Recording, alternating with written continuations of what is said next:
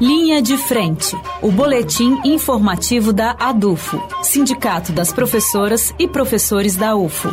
Olá, ouvintes! Está começando mais um Linha de Frente da ADUFO, hoje comigo, Isley Borges. Entrevista. Nesta edição, o presidente da ADUFO, professor Sidney Ruoco, comenta sobre o 11º CONAD do Andes, que teve início no último sábado.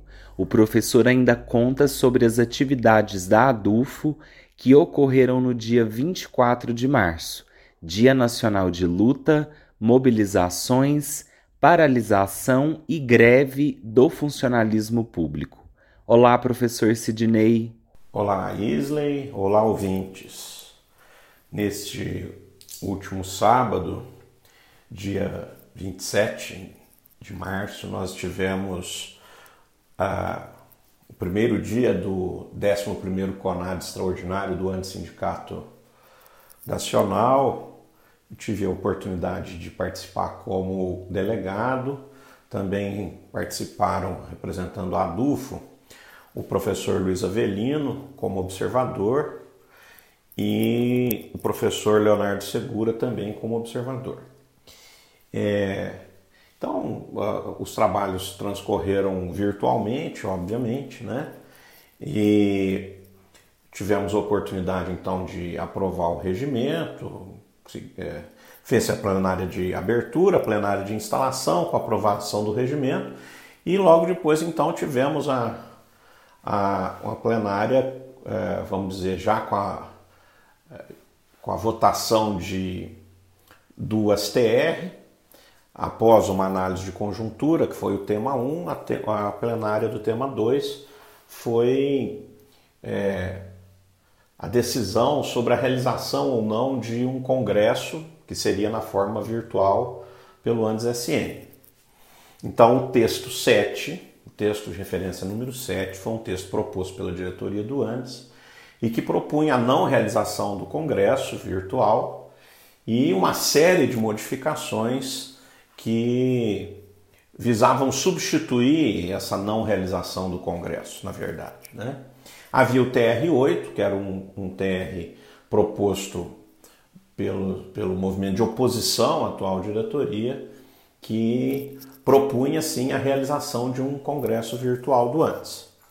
É, quero adiantar que a, a ADUFO, coerentemente com as posturas que tivemos nesses uh, eventos no passado e coerentemente com a nossa busca sempre por é, pela democratização do sindicato nacional, né, pela, pela, por valorizar as instâncias mais democráticas do sindicato, nós entendemos que nós deveríamos apoiar, como fizemos, a realização do Congresso Virtual. E eu digo, Isley, que a gente estava coerente com as nossas posições do passado, porque quando se iniciou a questão de realização de trabalhos virtuais pelo ANDES, o que era inclusive, é, vamos dizer, rechaçado também inicialmente pela própria diretoria, que já deixou o sindicato, mas que continua no mesmo grupo político natural, nós já defendíamos que é, o uso excessivo, né, esse uso inclusive dos, não só o uso excessivo, mas o uso naquele momento de muitos instrumentos virtuais poderiam fragilizar a nossa luta contra o próprio ensino remoto, que era também e é uma luta do Antissindicato Nacional contra o ensino remoto, né? mas é, isso foi é, essa defesa foi ficando impossibilitada, foi ficando impossível de ser mantida porque nós ficamos é, minoritários nessa questão. Né?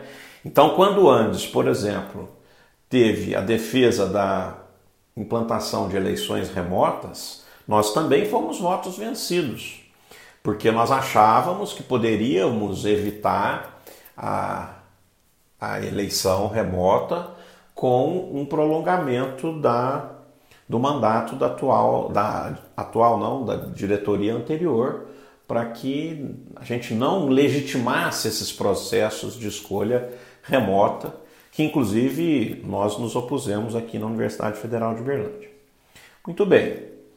É...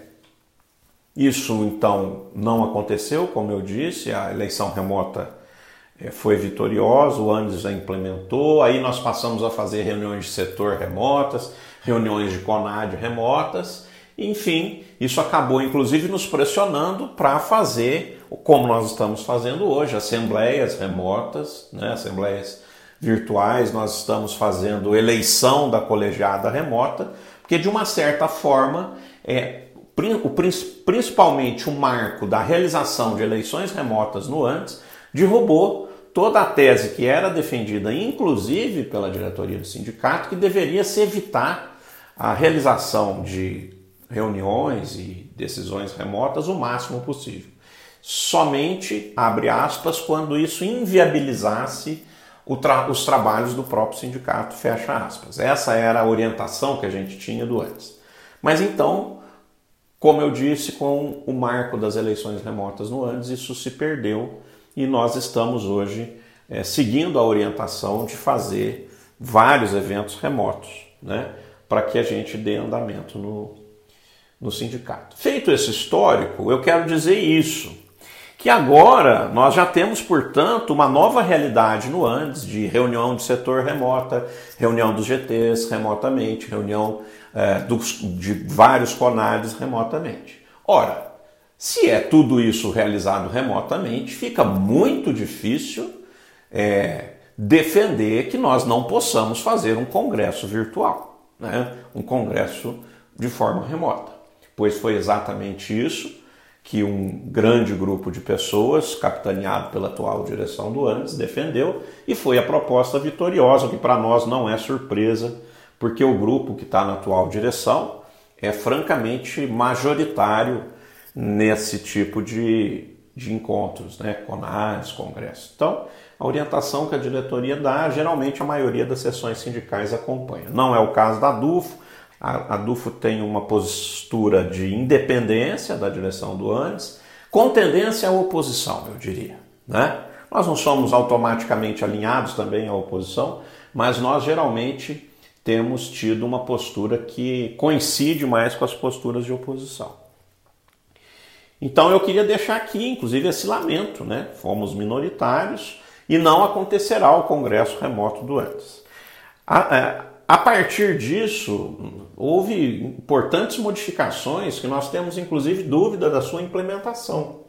Eu diria que a principal foi transformar, por exemplo, as reuniões de setor, que são definidas nos estatutos do ANES como sendo consultivas em reuniões deliberativas. Né? Então, nós não sabemos como é que isso vai acontecer, é, isso vai gerar modificações que nós precisamos estudar, como é que, como é que se darão, mas é como se as reuniões de setor se, tor se tornassem é, mini conades, né? Então, criam-se instâncias inferiores para substituir a instância maior do nosso sindicato, que é o Congresso. Então nós vemos isso com muita preocupação, obviamente nós vamos tentar implementar as decisões do CONAD, porque volto a dizer, agora virou o órgão máximo, já que não se faz congresso, nós vamos tentar implementar.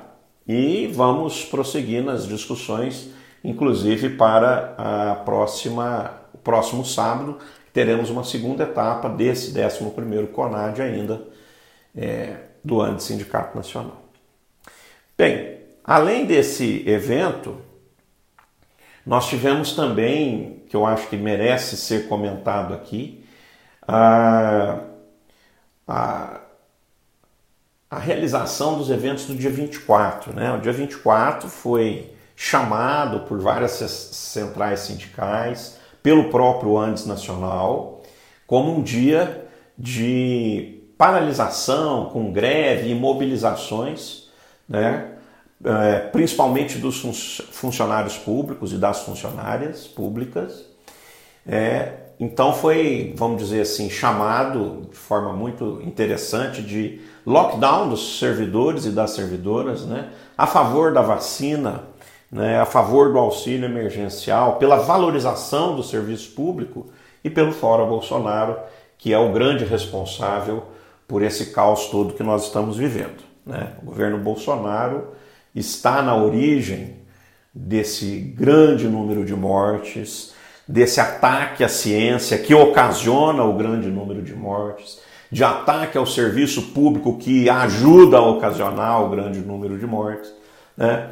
Então nós é, é, abraçamos essa, essa, essa data e isso foi feito inclusive por meio de decisão da Assembleia Geral da nossa sessão sindical e nós pudemos ter feliz, o feliz encaminhamento, inclusive, de ter é, fixado uma grande faixa na entrada do Campo Santa Mônica, que marcou de maneira visual, inclusive a produção do nosso material para as redes sociais, mas também foi possível ser bem visualizada pelos transeuntes ali da João Naves de Ávila, né? E tivemos a oportunidade também de participar em eventos conjuntos do grupo Um Grito pela Vida, que falava, né, da necessidade de mais leitos, de, de vacinação, enfim, é, também pelo poder público municipal. E nós estamos então nessa luta é, que vai ainda é, se prolongar, que começou no dia 24, portanto, que pode inclusive adquirir novos tons conforme os ataques que a gente acabe sofrendo. Né? Uma pressão muito grande aí que, que veio, depois se foi e pode voltar a qualquer momento, é por um retorno apressado às salas de aula, sem que estejamos todos e todas devidamente vacinados. Isso certamente vai ter que entrar nas nossas lutas. Um eventual congelamento de salários, um ataque né, por meio aí da, da PEC da reforma administrativa, que nós também tivemos a oportunidade de realizar aí conjuntamente com o Sintete, é, duas lives a respeito, né? Então, uh, nós está, estamos atentos, estamos conclamando a base para que sigam as nossas redes sociais, para que acessem frequentemente a nossa, a nossa página na internet, para que a gente esteja unidos, né? estejamos unidos nessa luta contra um governo genocida, de ataque à ciência né? e de ataque ao funcionalismo público. Muito obrigado pela atenção de todos e de todas. Até a próxima e fora Bolsonaro. O Linha de Frente fica por aqui. Para mais informações, acesse o site adufo.org.br e acompanhe as nossas redes sociais. Até a próxima semana e uma excelente terça-feira a todos e todas. Linha de Frente, o boletim informativo da ADUFO, Sindicato das Professoras e Professores da UFO, por uma educação pública, gratuita, de qualidade, democrática e laica.